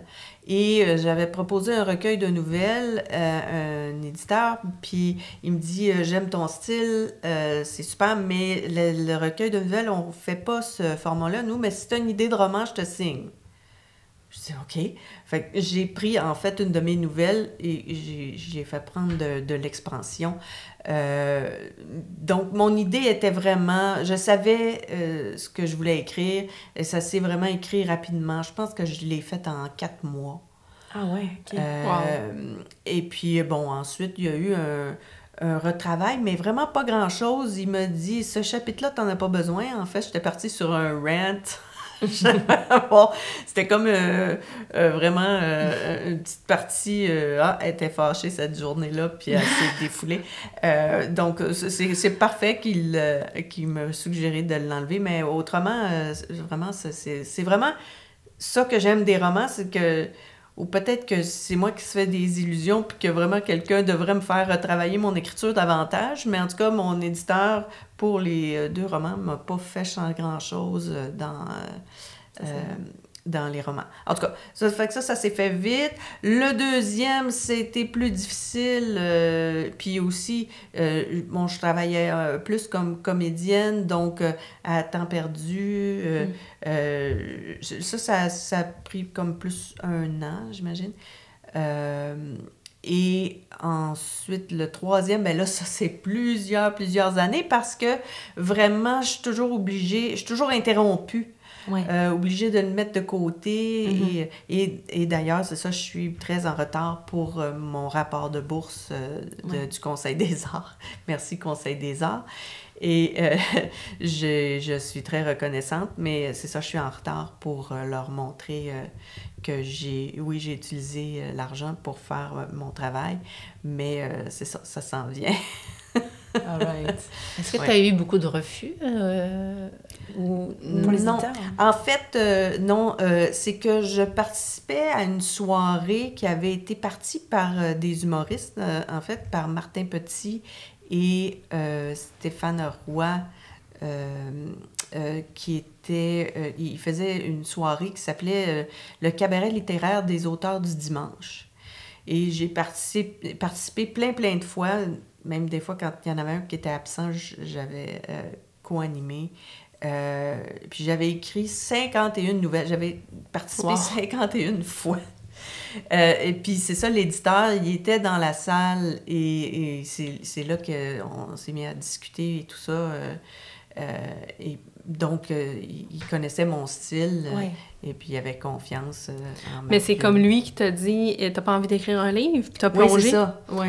Ok, Ok. ok, ok. Fait, Ouais. que t'as pas- fait que toi, c'est c'est ça, c'est quelqu'un qui t'a un peu donné l'étincelle pour dire Oui, parce que j'aurais, j'aurais pas pensé, vu que je, je- je manque euh, gravement de confiance en moi, euh, j'aurais pas pensé euh, à les proposer, Mhm. euh, à les Ouais. cogner à la porte euh, d'un éditeur. Et puis ensuite, cet éditeur-là a changé de maison d'édition chez Urtubise, puis je l'ai suivi. Et puis là, le troisième, ben là, on verra. Je je suis allée luncher avec un autre éditeur l'autre jour. Puis, donc, ça On ne sait pas encore. Oui, ça, je le dis pas encore, mais ça, ça va être... Ben, je sais pas, je sais pas. Je- En tout cas, c'est à suivre. On va suivre ça de très près. Mais moi, Isabelle, elle est toujours pleine. euh, c'est une femme pleine de surprises pour moi parce que je l'ai rencontrée dans un atelier de jeu devant la caméra Oui, qui s'appelait euh, Jeux et Gym avec Robert Favreau et, et Rachel Verdon. oui. Donc, je me. Bon, excellente comédienne, tout ça. À la fin de, de Jeux et Gym, elle m'arrive avec ses romans. Je suis comme Ah! En Cool. plus d'être comédienne et romancière. Puis là, je la retrouve dans les open mic, elle est humoriste. Et là, j'ai comme. Elle a tous les talents. Elle a Ouais. tous. Tu sais, c'est comme multitalentueuse. Ah, mon Dieu, ben merci. Est-ce que quand tu étais enfant, tu avais vraiment cette, cette, déjà cette envie d'avoir cette diversité de carrière-là cette, euh, Non, en fait, euh, je- je- enfant, je sais pas, je, je me suis- je me voyais plus euh, actrice, euh, Ouais. comédienne, euh, mais euh, il y a plein d'obstacles. euh, euh, bon, euh, premièrement, euh, enfant, je, savais déjà que j'avais le goût de faire ça, mais euh, il n'y avait rien dans mon petit patelin pour aller de l'avant là-dedans. Puis quand je suis déménagée à Montréal, ben là, tu as les contraintes d'argent, OK, trouver un agent, tout ça. bon, puis des fois, il y a comme, j'ai toujours eu un, comme un look ou un, un aura de, de ma personne, comme entre les deux, pas assez cute pour être la fille euh, dont le gars est amoureux, apparemment, dans une histoire. Pas assez euh, laide pour euh, être la, la fille, euh, euh, le, le comic relief ou... euh, le- tu sais, il y a comme...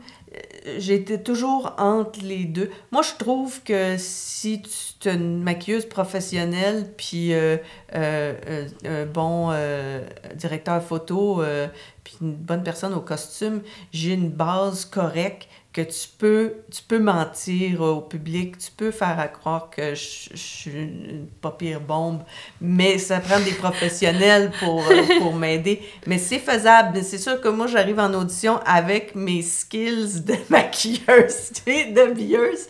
C'est moins, euh, c'est moins gagnant. Mais, euh, puis, de l'autre côté, euh, ben, c'est sûr que sans le dire, c'est toujours facile. mais bon. Euh, mais mais c'est ça. Je suis comme, entre les deux. euh, puis.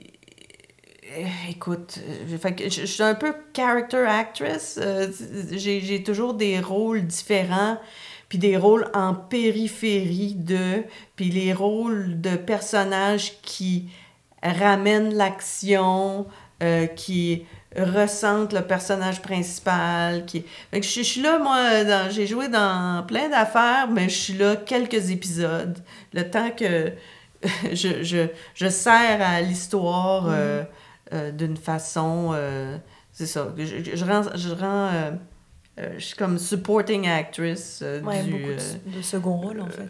non, en, ben en fait, c'est des premiers rôles qu'on appelle ici, qui sont assez euh, importants, mais c'est pas des leads. Ouais, ok, Ouais.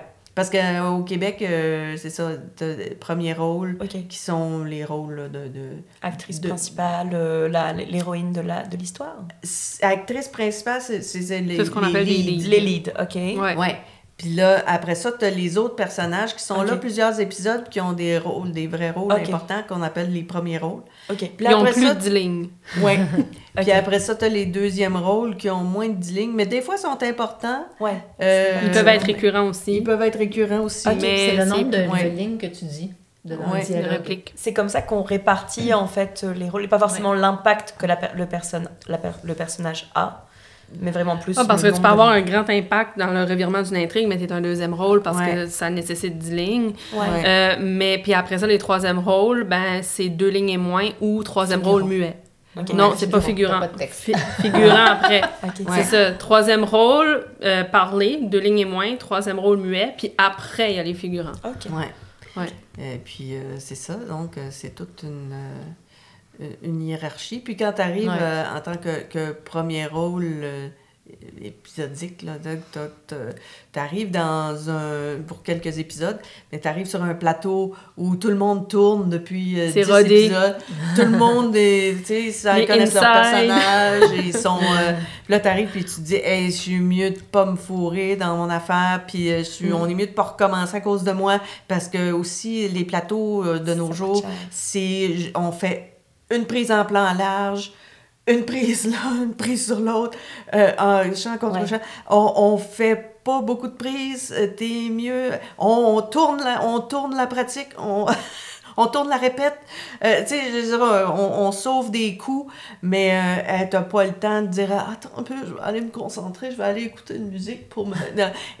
T'es mieux d'être.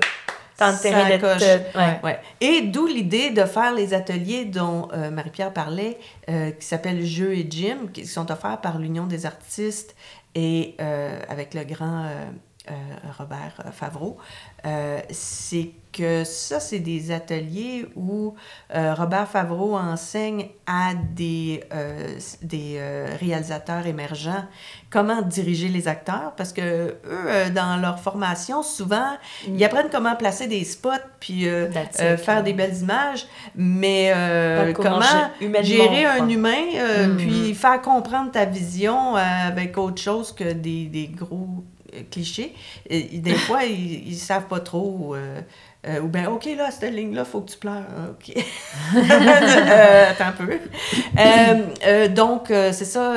et, et on, on, par ces ateliers-là de jeu et gym, on se garde comme la machine bien huilée. Puis euh, on travaille toutes sortes de rôles difficiles et tout ça. On se donne des challenges. Puis on se fait diriger par toutes sortes de, de réalisateurs euh, de manière différente. Et là, on arrive sur un plateau, justement, où euh, le temps, c'est de l'argent, euh, puis on fait juste une prise, puis, euh, puis t'es mieux d'être bon tout de suite, même si les autres ont 10 épisodes d'avance sur toi. T'es quand même, l'impression d'être d'être prêt, puis, puis ça, ça marche, ça aide beaucoup, parce que, justement, tu t'es gardé en forme, euh, d'où l'idée d'appeler ça un gym euh, d'acteurs. Ouais. C'est- C'est un atelier qui existe encore? Oui. Oui, c'est ça, c'est, c'est- ça revient, là. Je le refais cet automne. Je, je le fais au- autant que je peux parce que c'est vraiment... Je mystifie mon cerveau parce que le cerveau d'acteur, euh, c'est, fragile. Si tu restes trop longtemps euh, Ouais. à attendre que le téléphone sonne, tu viens fou. Puis là, tu as une audition, puis tout d'un coup, c'est comme tu as l'impression que tu t'en vas jouer ta vie. Si j'ai pas ce rôle-là, j'en aurai plus Ouais. d'autres. Euh, si j'ai pas ce rôle-là, je peux pas payer le loyer. Ou ben, je suis mieux d'être bonne, blablabla. Puis là, tu n'entends plus les, les directives du réalisateur dans la salle d'audition. Tu es comme trop dans ta Dans le panique. stress, quoi, Oui. tout simplement. Mhm. La, la pression Ouais. de cette audition-là, parce qu'elle peut, oui, euh, effectivement, elle peut Mais peut-être changer ta vie. Avec la- l'atelier, ben, j'ai l'impression que je viens de jouer plein de grands rôles. Moi, je suis euh, euh, plus relax, à l'écoute. euh, je vais rejouer demain si je joue pas avec ça. Ça- Ça va bien. Euh, et, et ça donne des meilleurs résultats. Et Oh. l'autre truc aussi qui arrive, c'est que ces temps-ci, ils coupent même dans les auditions. Donc, si les directeurs de casting te connaissent pas, moi, je suis chanceuse, ils me connaissent, puis ils donnent des rôles directement. Ils sont castés directement. Ils font pas un casting pour euh, les Déterminer premiers qui- rôles qui épisodiques puis les deuxièmes rôles puis tout ça. Ils les donnent direct à, à- aux acteurs qui connaissent. Euh, donc, t'es mieux encore là. T'as même pas eu l'approche avec le réalisateur euh, qui te dit euh, en audition, OK, on va faire ça de même. Ah, puis je le voyais comme ça. Puis euh, peux-tu faire ça? Puis tout ça. T'arrives sur le plateau, t'as même pas eu cet échange-là avant. Et c'est sur les lieux qu'il te dit, OK, moi, le personnage, je le voyais comme ça. Ah oui, OK, parfait. Donc, t'es mieux d'être prêt Ouais. et de pouvoir te revirer sur un scène, comme on dit. Euh, Je sais pas si tu connais l'expression. Non, mais je comprends le, je comprends le concept, mais c'est Ouais. fou, c'est comme si tu arrives à une job sans avoir fait d'entretien d'embauche, quoi. C'est Ouais. ça. Tu sais même pas si ça va te plaire. C'est ça. Ah, C'est malade, Ouais, c'est fou. ouais. Parce qu'ils ont plus le budget pour faire un casting. Ils sauvent de l'argent là-dessus. Ouais, ils sauvent de l'argent là-dessus. euh, puis bon, on a des grands directeurs, directrices de, de casting qui euh, connaissent. Puis, tu vois, ils essaient de contrer ça des fois. Euh, il y a quelques années, euh, Lucie Robitaille avait fait une journée casting, ou peut-être plusieurs jours, je ne sais pas. Elle avait invité plusieurs actrices et acteurs, dont moi, à faire une audition avec un texte euh, d'une série qu'elle castait, mais que- c'était déjà casté, mais c'était juste pour nous avoir une scène qu'on fait et qu'on suit ses directives, euh, d'avoir ça euh, en, en vidéo, qu'elle peut montrer à un réalisateur Ah, quand un il fait le casting avec elle sans avoir à nous rappeler. Euh, et, et donc, ça, c'est formidable. Donc, elle, elle avait quand même une carte en main. Puis elle aussi, de savoir où nous placer dans nos styles, nos forces. Donc, les directeurs de casting euh, font ce qu'ils peuvent avec euh, les contraintes, là, mais il y a de plus en plus de contraintes. Euh, Ouais. C'est euh, dans toutes les sphères de l'audiovisuel. Ouais. Comme nous, on sent Ben de plus en plus de contraintes en écriture. Mais oui. Puis, tu sais, un peu comme. tu sais, Je, je réalise qu'il y a beaucoup de parallèles dans ta réalité et la mienne parce que, comme la fenêtre pour écrire est, très, est, est réduite, euh, tu sais, Contre-Off, la saison 1, on l'a écrite en deux mois, là. C'est 12 épisodes. Euh, on était quatre auteurs, mais on a écrit ça en deux mois. Parce que là, t'as le go, puis euh, ah, t'es en onde en septembre, t'as le go le 1er février. Faut que tu tournes avant d'être Ben en oui. onde en septembre. C'est ça. Donc, il fallait que les textes soient finis en avril. Euh, puis là, ben, le, le- le- chef auteur, lui, a fait des correctifs puis des versions couleurs comme en avril, mai, même euh, un peu jusqu'à juin. Mais je veux dire, le plus gros du travail a dû être condensé en deux mois. Ouais. Parce que début avril, ça devait être terminé l'écriture. Je me rappelle, on avait eu le go le 2 février. Puis on l'avait déposé avant Noël, là. Mais tu sais, le temps qu'il y ait une décision, tout ça, le go de dire on part en production, faut que vous écriviez la série. euh, c'était le 2 février, je me rappelle très bien. euh, Pierre-Louis m'a appelé, puis j'ai fait comme Hein? Donc, euh, je pense, mais au début, on voulait même être, on voulait l'écrire à deux, mais c'était juste pas euh, Possible. possible. Donc, Ben on est allé chercher du renfort. C'est pour ça qu'il y a de plus en plus de poules d'auteurs au Québec aussi, parce que, euh, je veux dire, c'est pas évident, là, écrire euh, dans les, dans, à la vitesse à laquelle on écrit. Puis des fois, c'est ça, j'ai l'impression que j'ai l'impression euh, que, que nos producteurs aimeraient ça que notre V1 elle soit déjà parfaite. Mais c'est- là, c'est pas, c'est pas tout- ça l'écriture. Tous les business. C'est c'est vrai. ça. hein? Absolument, absolument. Mais on presse le citron, je trouve. On On presse, le beaucoup citron. le citron. Ça fait des Ça gens en burn-out, ça fait des gens qui, qui, qui, qui abandonnent parce qu'ils sont épuisés. Mais je veux dire, Mais c'est au-delà de une usine de chair à saucisse, un peu. Ben, c'est que quand on presse le citron aussi, c'est qu'on on enlève le recul. Tu sais, indépendamment Ben du oui. burn-out, parce que, puis, puis je, je, euh, je suis très sensible à mes collègues. J'espère ne pas arriver là un jour. Euh, mais je connais beaucoup de gens que vraiment, ça les a drainés. Il y en a au- que ça, ça les a vraiment fait euh, re-questionner. Il y en a qui ont même... Ben euh, oui. pendant la pandémie, on a perdu des membres, Sartec. Il y a des gens qui ont décidé de se réorienter, Ben oui. tout simplement.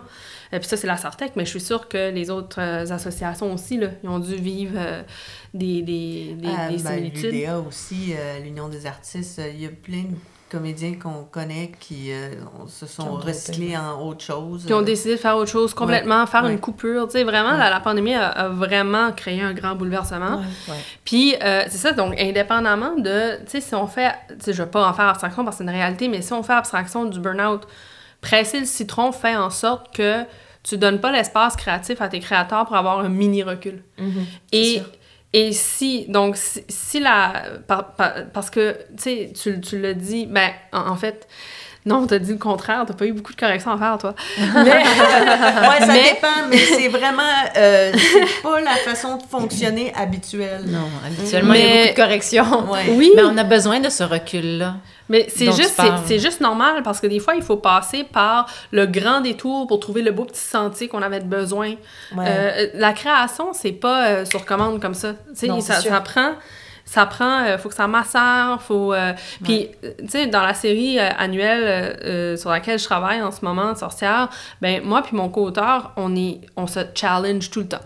Nous, c'est pas l'ego, c'est vraiment... On, on, on travaille pour la série. On veut que la série soit la meilleure que, possible. Donc, comment niveler tout ça vers le haut? Mais si on prend pas le temps de se challenger, si on prend pas le temps de tester les Ben idées, oui.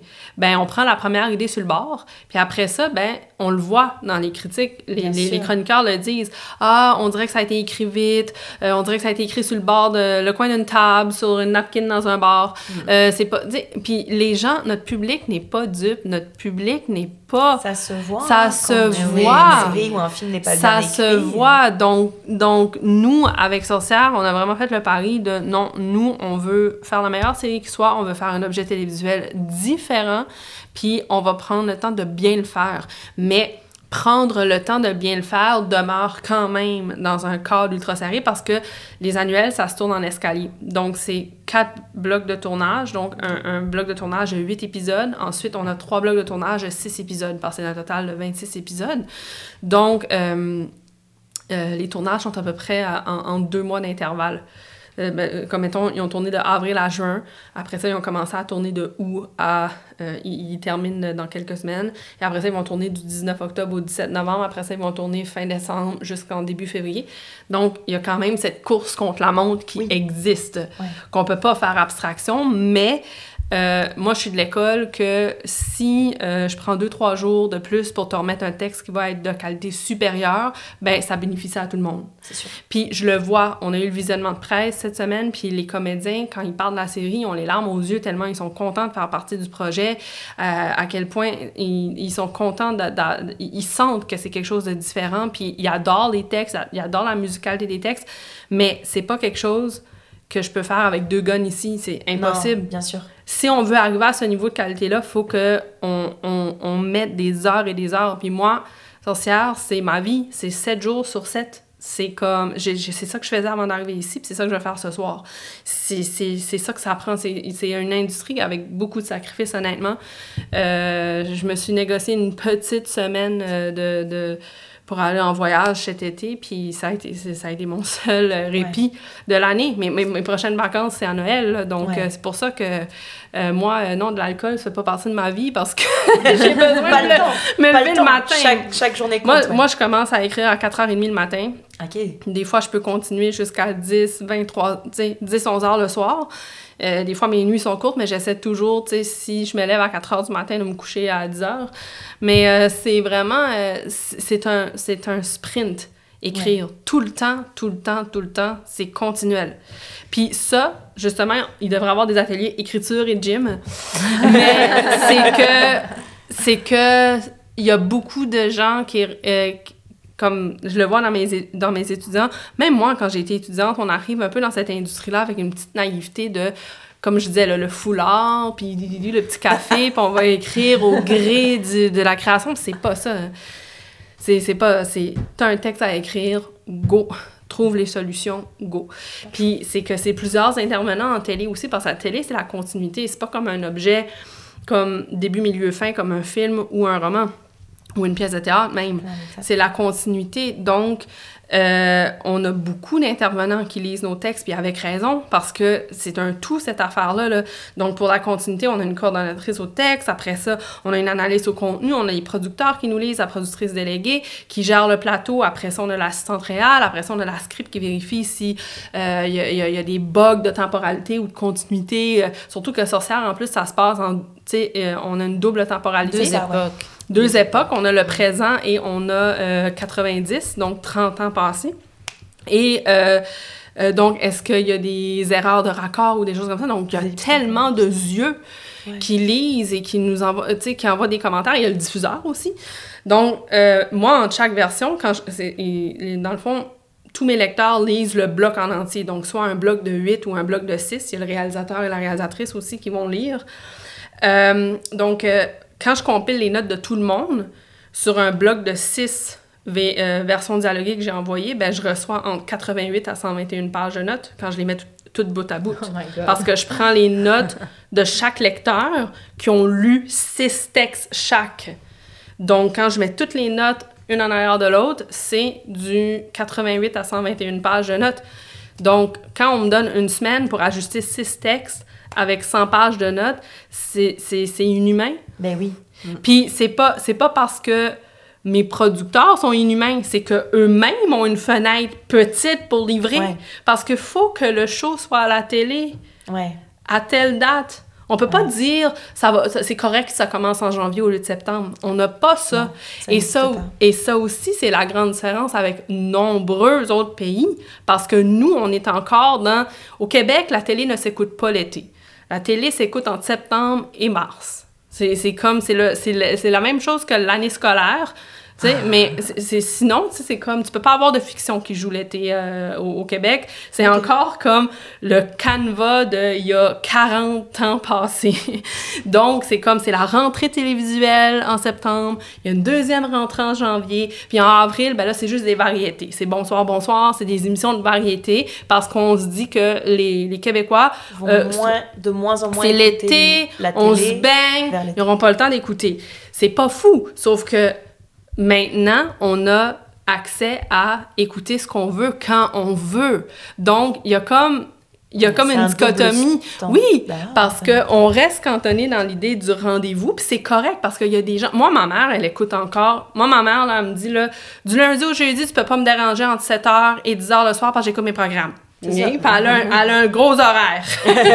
puis ce qu'elle écoute à, à un canal pendant, euh, euh, tu sais, à 20 heures, ben, elle va l'enregistrer, puis la fin de semaine, elle se rattrape, puis elle va écouter ce qui jouait à l'autre euh, canal pendant ce temps-là.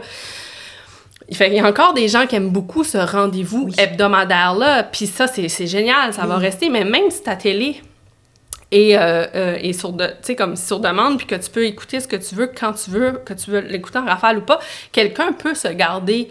Euh, épisodes. oui, quelqu'un peut se dire, moi, j'écoute un épisode par semaine. Quand même, on peut créer son propre rendez-vous. Donc, en restant cantonné là-dedans, ça fait en sorte que on peut pas dire que cette série-là va démarrer le 6 octobre, cette série-là va sens, démarrer en fait. le 2 juin. Mais aux États-Unis, ça fait longtemps qu'ils font ça. Une télésérie peut démarrer le 17 novembre. Puis les gens sont au rendez-vous. Puis il peut y avoir des émissions qui jouent pendant Noël. Puis les gens sont au rendez-vous. Puis en plus, avec les boîtes, on peut enregistrer. On peut... C'est tellement simple de se rattraper en plus aujourd'hui. Donc maintenant, les, les- même à la télé traditionnelle américaine, c'est pas en septembre que ça commence et en janvier, c'est n'importe quelle date. Mais nous, on n'est pas arrivé ici. Là, on commence à avoir des... des euh, des séries de six épisodes. Comme par exemple, là, cet automne, la série Mégantic euh, va, va commencer, mais c'est comme, c'est, si je me trompe pas, c'est du six épisodes, je crois. Donc, quand les six épisodes vont être terminés, ben là, ils vont diffuser euh, la docu-série de quatre épisodes de Philippe Falardeau sur Lac Mégantic. Mais au final, ça leur fait dix semaines de diffusion, ce qui rentre dans leur standard. Donc là, on commence à faire des petits mariages comme ça, mais euh, c'est des bébés pas vers quelque chose que ça fait extrêmement longtemps qui est pratiqué autrement. La même chose en Europe, euh, t'as pas besoin de commencer la rentrée télévisuelle le 7 septembre. là. Il y a des émissions phares, oui. Mais euh, c'est vrai que j'ai pas cette notion de. Faut absolument que tout commence en septembre. Et tout en janvier. Non, c'est ça. Cette contrainte de temps-là, euh, c'est ça, elle affecte la qualité. euh, Mais c'est parce que c'est sur ça qui, ça qui guide l'industrie au complet. aussi, euh, ça va jusqu'aux acteurs parce que Ouais. c'est pas Ben, rare qu'on a des textes de plus en plus euh, rapprochés de la date de, De tournage. tournage. C'est pas rare qu'il y a des changements à dernière minute. Euh, donc, ça, ça affecte gymnastique. ta, ta performance. Mais aussi, c'est que les acteurs, pour que ça soit bon, là, on joue pas le texte, on joue le sous-texte. Mais t'as pas le temps de te créer un sous-texte parce que tu viens juste d'avoir le texte, puis tu viens... Fait qu'il faut vraiment être euh, bien, une Faut machine bien huilée, tout de et suite. ça coche. Ça coche. ouais. Puis c'est ça, les acteurs principaux, ils ont le temps de se créer un personnage, fait que automatiquement, ils ont comme une banque de trucs qui, euh, qui vont faire, euh, qui vont lire en, en sous-texte leur texte qu'ils reçoivent automatiquement parce que ils, ils travaillent ce personnage-là depuis le début de la série. Mais euh, nous autres, les rigolos qui arrivent avec nos petits premiers rôles de quelques épisodes, euh, faut qu'on se, faut qu'on se, sorte la pelle, euh, Ouais. la pelle de l'âme, qu'on Ouais. se déterre un.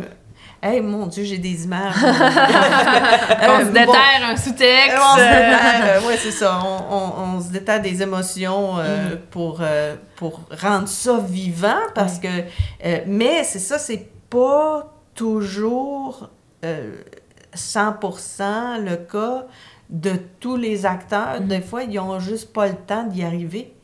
Euh, Donc, c'est ça. c'est- C'est c'est- c'est très, très vite.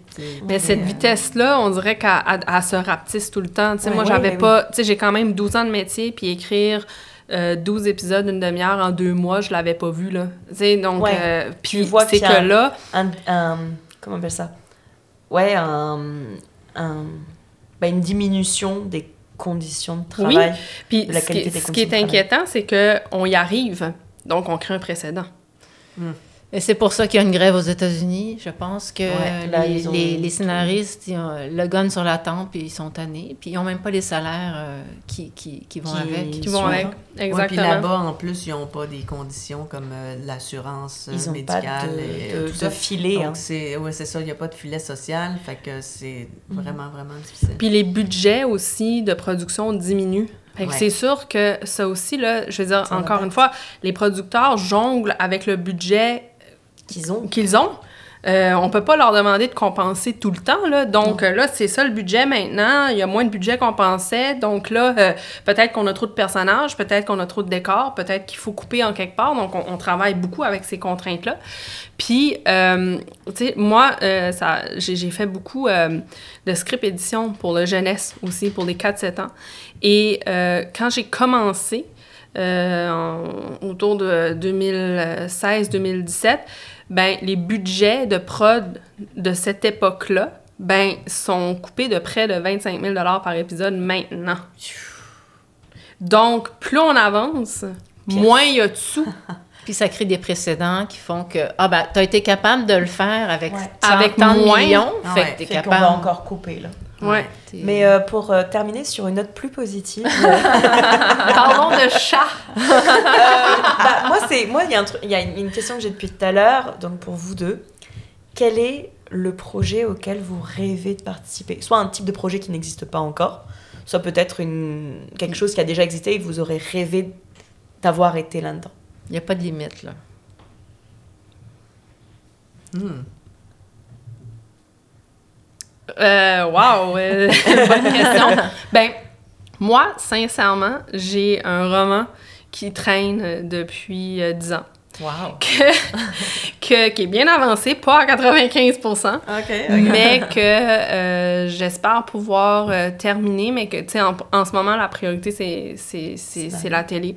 C'est d'arriver au bout de, de, de, de ce processus euh, d'écriture-là. On, a- on achève la- l'an 1 de Sorcière, mais on va enchaîner éventuellement et tout. Donc, pour moi, mon roman, il n'est pas prioritaire pour le moment, mais c'est quelque chose que je veux vraiment terminer parce que c'est un sujet qui, qui m'habite depuis longtemps, que j'ai envie de partager avec, euh, avec des lecteurs. Euh, donc, euh, c'est quelque chose que j'aimerais vraiment euh, compléter. disons, je vais me donner avant le prochain 10 ans. avant 2030, mettons. j'aimerais terminer ça. Mais sinon, moi, je suis très heureuse en télé. C'est c'est mon médium. Fait que j'espère de... Je me souhaite de travailler dans un projet où euh, les conditions vont être plus saines parce qu'on va avoir repensé... euh, on va avoir repensé la façon de faire, mais aussi le format. Ouais. Je pense qu'on est rendu là. On le voit, là, on commence à tester des mini-séries, des choses et ça. Je sais que c'est moins rentable que du plus, de- une série à plus grand volume, mais je pense qu'il faut essayer de réinventer le modèle, puis j'ai envie de travailler dans ce modèle neuf-là. Très bien, merci. Et toi, Isabelle? Euh, ben là, j'ai plusieurs rondes allumées. euh, je sais pas pourquoi j'utilise une image culinaire parce que je cuisine pas, mais bon. Euh, Pas le temps. Non, non. Euh, c'est ça. J'ai, bon, je voudrais finir mon troisième, Troisième, roman. ça, ça s'en vient, ça s'en vient. Je veux, je veux me faire ce cadeau-là pour Noël. Euh, ça, serait, ça serait bien, euh, ouais. Euh, ensuite, je, je, je coécris une série avec une, une, collègue actrice-auteur. Euh, puis là, ce serait peut-être le temps qu'on se replonge là-dedans. Puis d'un autre côté, il y a l'humour.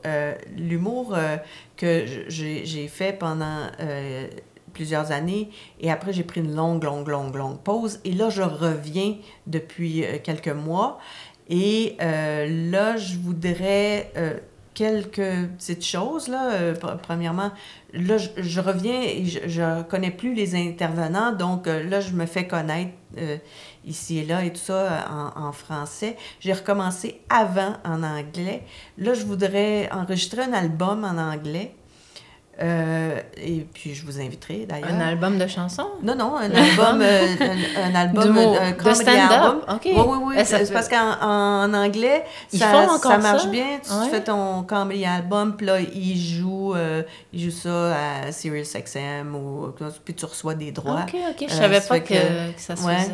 Ouais, Je pensais euh, que t'étais en plus chanteuse. Non, non. non, non. Non, mais moi, j'écoutais des disques de, de d'Yvon Deschamps quand j'étais jeune, mais je veux dire, des albums d'humoristes, là. euh, Oui, oui, ben là, je- on dit Ah. album, mais je veux dire, c'est pas Ouais, une ouais. affaire. euh, C'est sur Spotify ou ouais, des c'est choses ça. comme ça. Euh, mais enfin, euh, c'est ça, c'est euh, les, les euh, canaux spécialisés comme, comme euh, SiriusXM OK. qui jouent euh, tes, tes, tes blagues et qui euh, t'envoient des sous. Euh, donc, euh, je voudrais faire ça. Puis, je voudrais en, en français euh, euh, proposer, c'est ça, un, un- un spectacle. Mais, mais c'est sûr, je, je commence là, à, à me faire connaître là, pour, pour, le, pour le booking, mais je voudrais proposer un spectacle. euh, euh, Isabelle Gaumont de retour après la pause, je sais pas, en tout cas. Puis faire, Un euh, one-woman show, là. Ouais, euh, c'est dans oui. Oui, oui. euh, parce que tu en as ça. déjà fait des solos. Oui, j'en ai fait deux. Euh, ça, c'était c'était une heure chacun. C'est ça. Euh, donc, le premier qui s'appelait Élucubration féminine. Un peu péjoratif comme nom, mais en tout cas, c'est pas grave. Puis le deuxième s'appelait Gaumontville. Parce que je faisais plein de. Celle-là, c'était un- un- des personnages. Le premier, c'était du stand-up à l'américaine pur, mais le deuxième, c'était des personnages. Il y avait un peu de stand-up aussi, mais c'est ça, c'était des personnages. J'avais regroupé ça comme si c'était euh, des personnes, des habitants d'une ville. J'avais appelé Gaumontville. Enfin. Wow. Euh, en tout cas, donc j'a- j'avais fait ça. Euh, mais là, je, je voudrais refaire quelque chose. Peut-être que, je, vu que ça fait pas longtemps que je suis revenue, peut-être que je, je ferais une demi-heure avec des opening acts ou euh, quelque chose comme ça.